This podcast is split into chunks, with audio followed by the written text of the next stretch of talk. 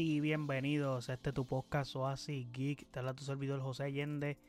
Y estamos en un episodio más en el que les estaré hablando de las semifinales de la Copa del Mundo y que ya tenemos finales listas. Ya tenemos finales listas, pero antes de hablar de esos dos partidos de semifinales y de la predicción mía de la final, no olviden seguirme en nuestras redes sociales como OasisGeekPR Facebook, Twitter e Instagram. Y de igual forma puedes pasar a nuestro website basiquipr.com en donde están todos nuestros episodios y todas las plataformas donde habita este podcast. De igual forma está nuestro YouTube y nuestro Twitch ahí para que vayas y te suscribas. Vamos a hablar del primer partido que se estuvo efectuando en esta semifinal que fue el partido entre Argentina versus Croacia. Un partido que traía muchas cosas desde la previa el hecho de que viéramos una revancha entre estos dos equipos del mundial anterior, donde Croacia goleó a Argentina 3 a 0 en etapa de grupo, y un partido donde básicamente puso contra la para Argentina en ese mundial, porque Argentina había empatado contra Islandia en el primer partido, pierde con Croacia y tuvo que ir al gane sí o sí contra Nigeria, un partido que Argentina sufrió hasta el final. Pero eso fue en el pasado, en Rusia, so ahora la cosa es distinta. También tenemos un enfrentamiento entre Lucas Modric y Lionel Messi. Un enfrentamiento más, uno de tantos, porque se vieron las caras muchísimas veces en, la Liga de España con el Real Madrid y Barcelona y dos balones de oro, etcétera. So, también llegamos con la estadística de que estas estadísticas no me gustan porque dan mala suerte. Cuando mencionaron Argentina está invicto en finales no me gusta porque dicen, ya, nos salaron ya. Pero no fue así, gracias a Dios. Croacia eliminó el candidato favorito a ganar este mundial, que era Brasil, y jugándole bien. So, es como que tenía muchas, muchas cosas. Pero nada, vamos al partido. Interesantísimo que Argentina salió sin Di María. O sea, a mí me sorprendió por completo porque Di María estaba listo. Pero también entendí y me hacía mucho más sentido lo que hizo Scaloni y también era como que yo preveía eso. El hecho de que saliera con superioridad numérica en el medio campo debido a los grandes mediocampistas que tiene el equipo de Croacia. Porque esa área es el área más importante para Croacia debido a los buenos jugadores que tienen. O sea, como Brozovic, eh, Kovac y, por supuesto Luka Modric. Y es muy importante el mediocampo para su fútbol. Y ya que Argentina comienza con superioridad numérica en, esa parte del, campo, pues tienen una ventaja. Entonces, ellos salieron con un 11 que salieron con Tagliafico como lateral izquierdo. La, Tagliafico claramente salió por la por, no por la lesión, por la suspensión de Marcos Acuña, que tenía eh, tarjetas amarillas y no podía jugar este partido. Otamendi Romero y Molina, creo que el resto de la línea defensiva se mantuvo. En el medio campo fueron los cambios verdaderos cuando usaste a McAllister y pusiste a Paredes y Enzo Fernández como pivote y a De Paul. Mientras que en la delantera tenés a Julian Álvarez y a Messi. Aunque Messi bajaba bastante y estaba. Messi es bastante libre en el campo.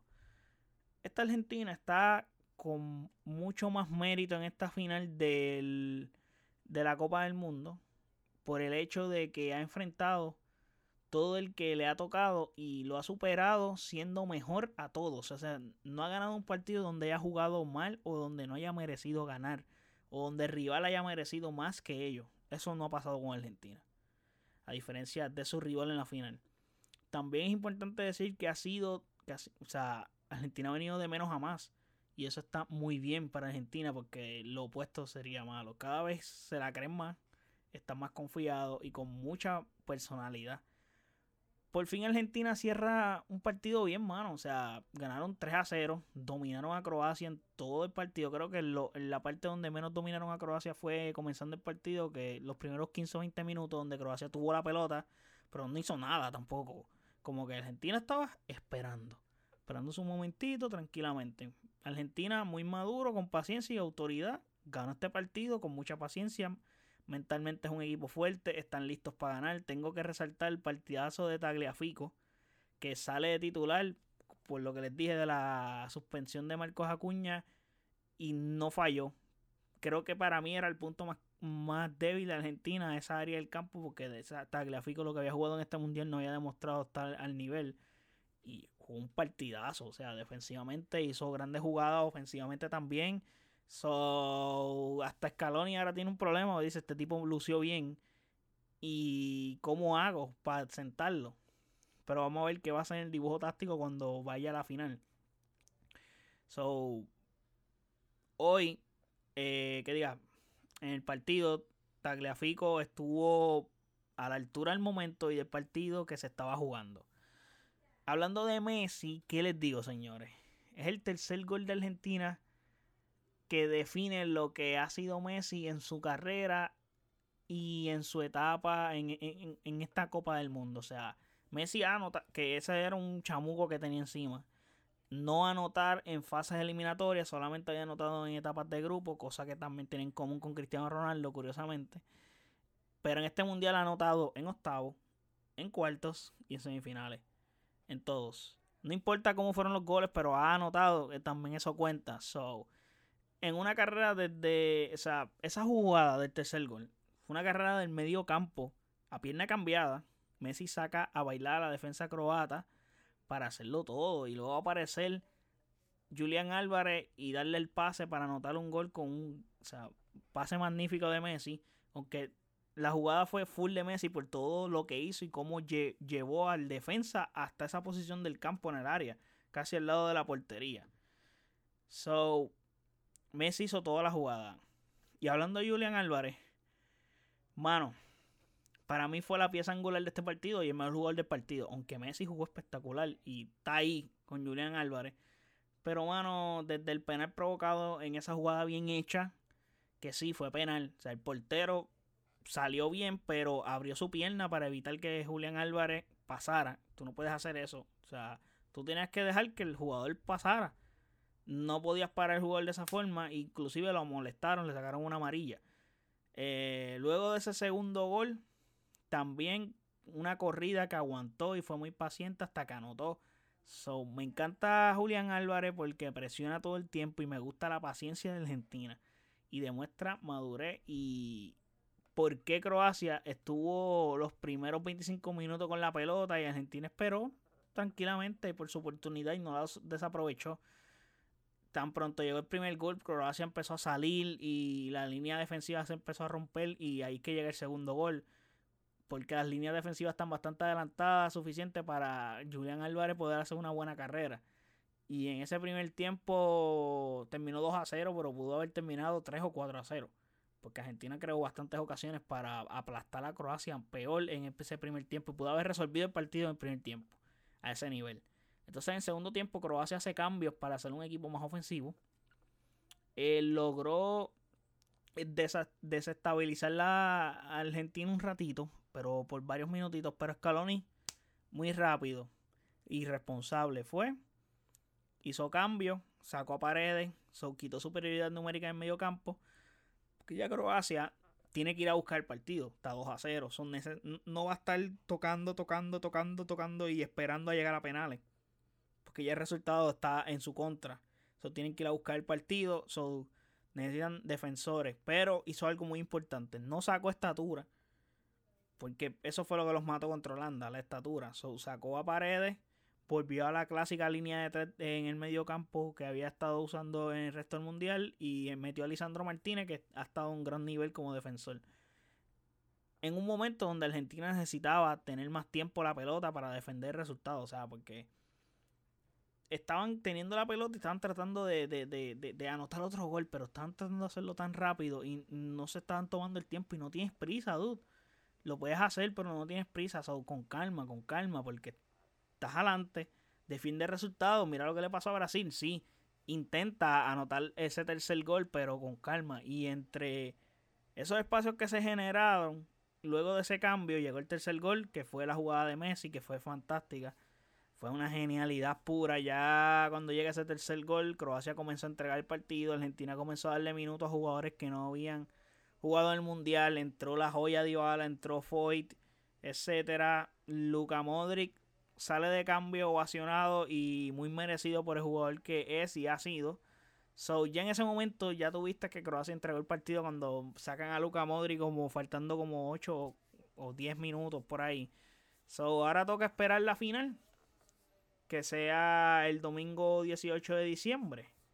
Que hablando de la final hay que hablar del partido de Francia y Marruecos. Que el ganador de ahí es el rival de Argentina. Una semifinal un tanto interesante por cómo llega Marruecos acá. O sea, Marruecos llega hasta semifinal ganándole a equipos como Bélgica, España y Portugal. O sea, y no es que les ganó, les ganó jugando bien, o sea, les ganó bien. O sea, una contra, ellos juegan a la contra, pero lo hacen bien y no lucen mal.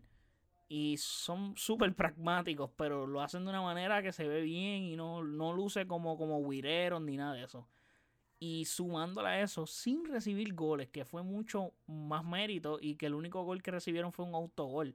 So, venían con un gran fútbol y full merecido haber estado en esta estancia. Mientras que Francia, en busca de repetir ser finalistas por segundo mundial consecutivo y defender ese campeonato, y Francia, pues, pues, hace lo propio. Y creo que se hace hasta justicia con el fútbol en cuanto a equipo, quién era mejor. O sea, Francia gana 2 a 0. En la final vamos a ver los dos mejores equipos como Argentina y Francia. Pero Francia le tocó jugar distinto.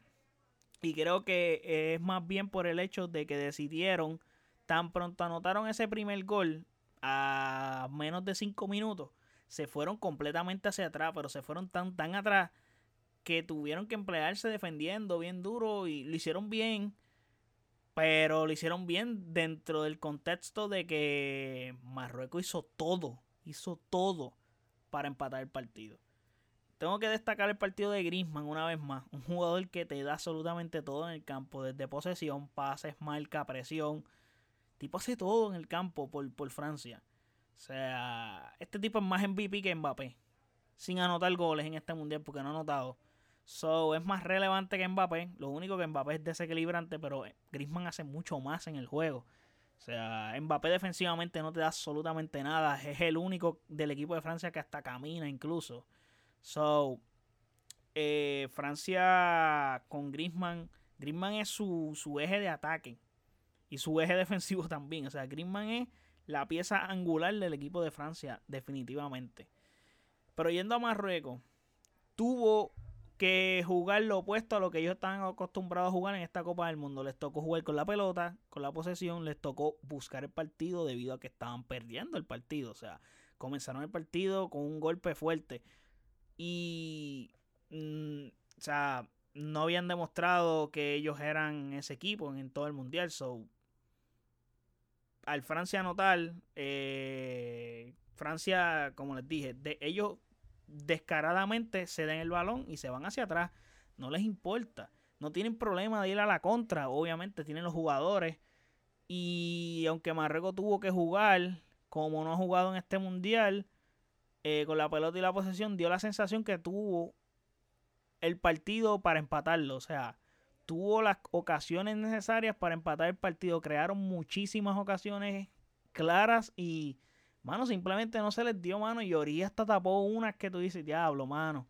Pero Marruecos mereció más que Francia este partido. Marruecos en este partido mereció más de lo que recibieron en este partido. Por lo menos anotar un gol por lo menos el gol del empate. Ya luego si Francia ganaba con un 2 a 1, por lo menos que se fueran con un gol fuera justo para Marruecos y todo. Son mucho respeto y crédito para lo que hicieron Marruecos con este mundialazo que han jugado.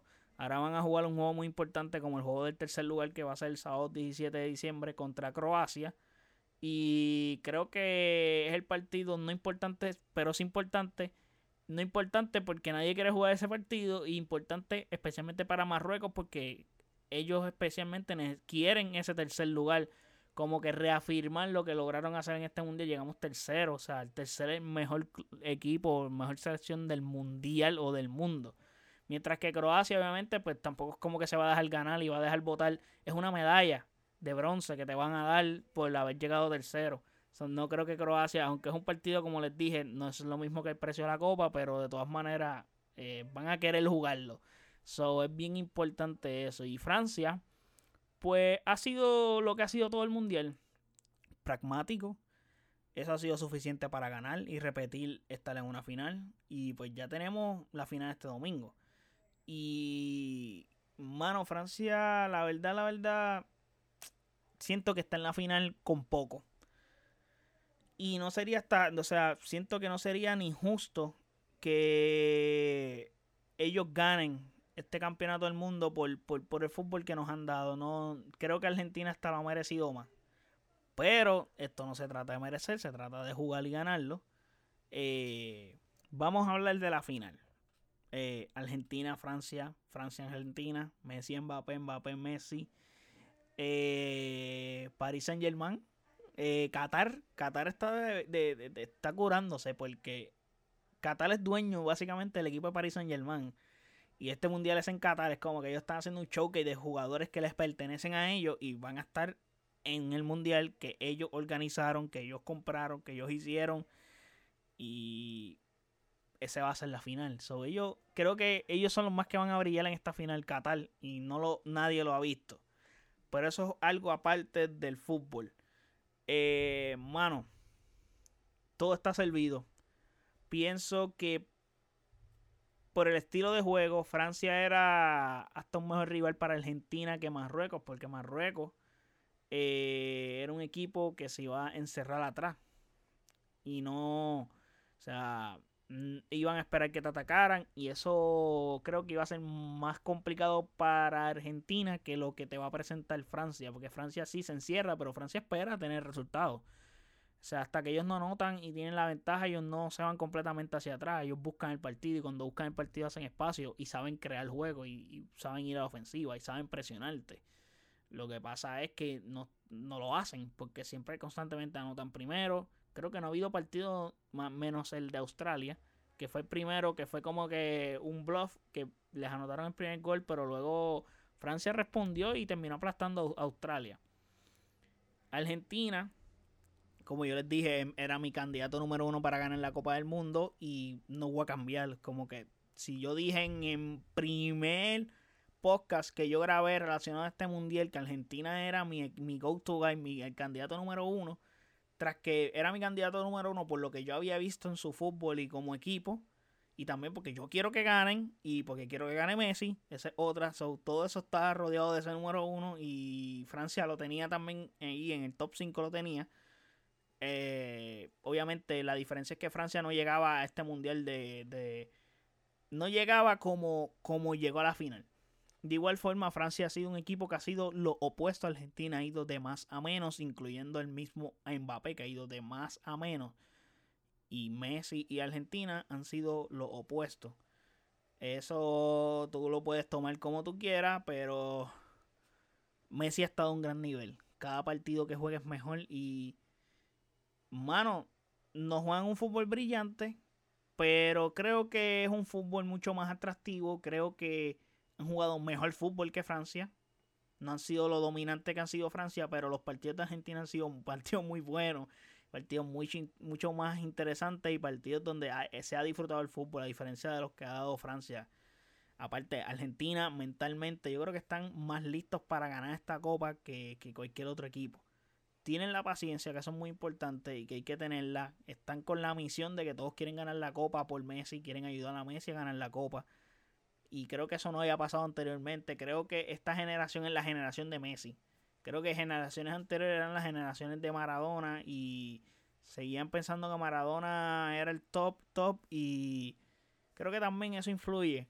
Aquí todos están identificados con Messi, es un grupo demasiado unido eh, el trabajo de Scaloni ha sido magnífico, también están bien dirigidos, bien llevados. El cuerpo técnico de Argentina está magistral. Todo el mundo habla maravillas de ese cuerpo técnico.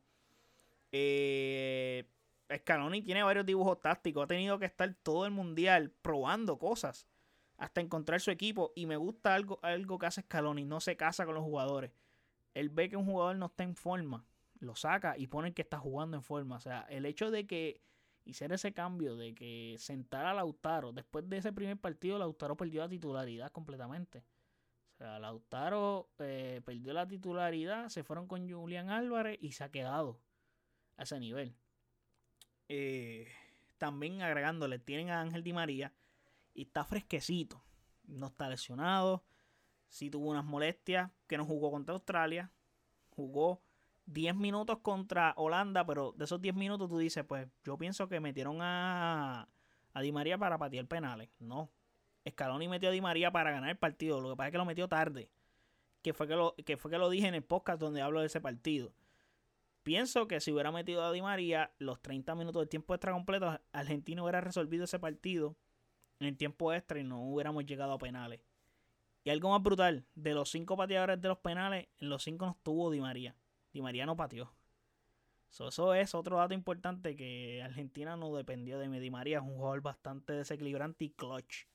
Lo hemos visto en Argentina clutch y en Paris Saint Germain y en el Real Madrid cuando ganó la Champions, etcétera. So María es bien importante. Y en 2014 no estuvo en la semifinal ni en la final. Y él podía haber hecho diferencia en esos dos partidos cuando Argentina jugó en el 2014 la Copa del Mundo. Y ahora sí estará. Y va a ser un jugador desequilibrante. Aparte Argentina ya ha vivido momentos distintos en este mundial, creo que eso es algo también que le suma a ellos pasando por adversidad de perder ese primer partido, que te empaten un partido en el último minuto cuando estabas ganando 2 a 0 y anímicamente no te caíste, al contrario, te fuiste arriba y zumbaste tu mejor fútbol. Aunque te empataron un partido que tenías ganas porque no supiste, no supiste defender ese resultado con un 2 a 0. No es una ventaja tan gigante, pero es una ventaja significativa porque tienes que obligar al rival a meter 2, no 1. So, Francia, bueno, tienes que obligar al rival a meter 3, porque para ganar tiene que meter el tercero. Eso no pasó. Eh, y Francia no ha vivido nada de eso. También ha tenido fortuna y el partido que perdieron fue hasta jugando con suplente, hablando de Francia. Y creo que para una final, la inexperiencia en medio campo de Francia va a pesar. Eh, creo que en un momento como en una final, tú necesitabas a un Kanté y a un Pogba. Probablemente me estoy equivocando y estoy subestimando a estos jugadores, pero aparte de Griezmann, Creo que los demás jugadores de medio campo, que son muy buenos, muy talentosos, no les quiero quitar ningún mérito, pero eh, creo que los de Argentina, el medio campo es mejor en cuanto a cómo ha jugado en este mundial, cómo ha lucido en este mundial y, cómo se emplean. Y eso significa mucho porque es la, creo que está lo más importante de la cancha va a ser el medio campo. Y el de Argentina luce con mayor experiencia también, asumándole que son polifacéticos, o sea, saben llegar a las ayudas correctamente. En cambio, a Francia, el jugador que hace eso es Griezmann. Aparte de Griezmann, más nadie hace eso. Y eso es algo que puede afectar al equipo de Francia. Porque no tiene jugadores, no todos los jugadores se emplean en, en diferentes facetas del juego como lo hace Griezmann. Y ahí le resta porque tienes a uno nada más que lo hace, mientras en Argentina muchos lo hacen, inclusive hasta Julián Álvarez está, está constantemente presionando, presionando, corriendo, corriendo, corriendo. Y eso vale mucho lo que hace Julián Álvarez. Aparte, Argentina lo darán todo, jugarán como local, básicamente parece que van a estar jugando en la bombonera. Desde que empezó esta Copa del Mundo han estado home team, tuvo esas gradas, esa, esa hinchada toda azul y blanca y un pedacito así rojo, vestidos de croata, y un pedacito chinita de holandesa, y un Australia, un pedacito bien chiquitito amarillo. Y en el juego contra Marruecos, Francia tenía. O sea, la superioridad numérica de Marruecos era azul en, en las gradas. Mientras que en Francia no hay el apoyo así gigante. Y creo que contra Argentina tampoco estará. eso puede significar mucho para Argentina. También yo creo que Argentina llega con mucho menos presión a este partido que en cualquier otro partido de Copa del Mundo. Obviamente sí hay presión, pero tienen menos presión en esta final que probablemente la que tuvieron en el 2014, por darles un ejemplo. Una final que merecieron ganar, pero como siempre no es quien merezca, es quien la gane. Eh, mientras que Francia tiene más presión por ser el mejor equipo, el favorito y ser el campeón. Argentina lo único que puede decir es como que Messi. Nada más, como que siguen siendo inferiores, creo que individualmente hablando. Pero de todas maneras, eh, entiendo que Francia llega, no llega mejor que Argentina a esta final, pero siguen siendo mejor equipo. ¿Y qué puede ayudar a Francia? anotar temprano en el partido. Porque así harán lo que ellos saben hacer, lo que les gusta. Creo que están acostumbrados a jugar así y es como van. Y es lo que harán si pasa. Anotando temprano en el partido, irse atrás y esperar. Esperar que te ataquen, irte a la contra. Y ya está. Pero eh, el partido, si va el reloj pasando y se mantiene 0 a 0, Argentina se comienza a sentir cómodo. Porque creo que Argentina. El, el asunto es que son pacientes y no se desesperan. Y eso es muy importante para un equipo en una Copa del Mundo, en partidos donde es win o go home. So, aparte mentalmente los veo más ready que Francia. Francia no han enfrentado un momento así adverso en un momento clave. No lo han enfrentado. A pesar de que Marruecos los presionó bastante y pasaron mucho más trabajo del que debieron de pasar contra Marruecos. Como que yo vi el primer gol de Francia contra Marruecos, que fue 1 a 0 en minuto casi 5. Y tú dices, ah, esto va a ser una paliza. esta gente ya anotaron el primero. Pero cuando yo vi que Francia se tiró para atrás, pero para atrás, bien porque ellos sí se echan para atrás descaradamente, pero literalmente ellos se quedaron para atrás y no hacían nada. O sea, le regalaron el balón a Marruecos y dijeron, vamos a aguantar el autobús. Bueno, literalmente tú miras la estadística de tiros a portería, ellos tiraron tres veces o dos nada más. Y los goles que anotaron fueron goles de chiripa. Es como que un rebote, eh, una bola que pues cayó y había un jugador ahí. Fueron goles de básicamente, entre comillas, casualidad. So, al final del día, o sea, no fue que dominaron. Por eso digo, Marruecos hasta mereció mucho más de lo que recibieron en este partido. So, ojo ahí, ojo ahí. So, por eso digo, Argentina está más ready. Aunque, como les dije, Francia individualmente es mejor equipo que Argentina. Pero veo a Argentina ganando. Veo a Argentina ganando. Esa es mi predicción. Espero que este domingo se cumpla. Espero que Messi gane la copa por fin.